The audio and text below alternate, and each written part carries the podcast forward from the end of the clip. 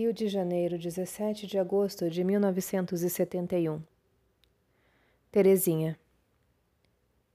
Agradeço a sua bem intencionada carta, mas gostaria que você compreendesse que a sua expressão, abre aspas, todos vão para lá.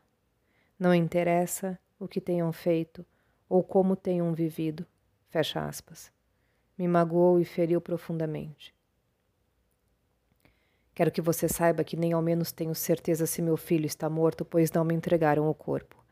Do dia 12 a 18 de maio, ele foi torturado, espancado e, por fim, arrastado por um jipe da gloriosa aeronáutica brasileira no Galeão, porque se recusou a assinar confissão do que lhe era atribuído e que, logicamente, ele nunca fizera.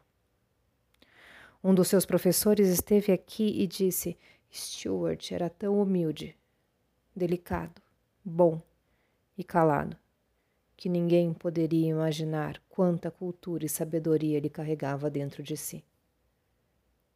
Ainda disse ele: Estou vendo o Stuart até pedindo desculpas aos seus algozes por lhes dar este trabalho de espancá-lo, torturá-lo e arrastá-lo num jipe para arrancar confissões hipotéticas.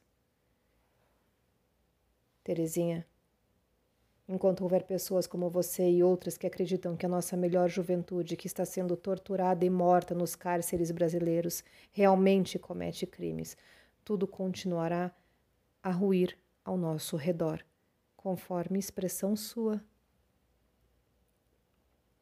Meu filho passou toda a sua existência estudando, estudando, estudando, só línguas falava oito, que eu tenha conhecimento, talvez outras mais pois ele não gostava de mostrar os seus conhecimentos nem para as pessoas de casa.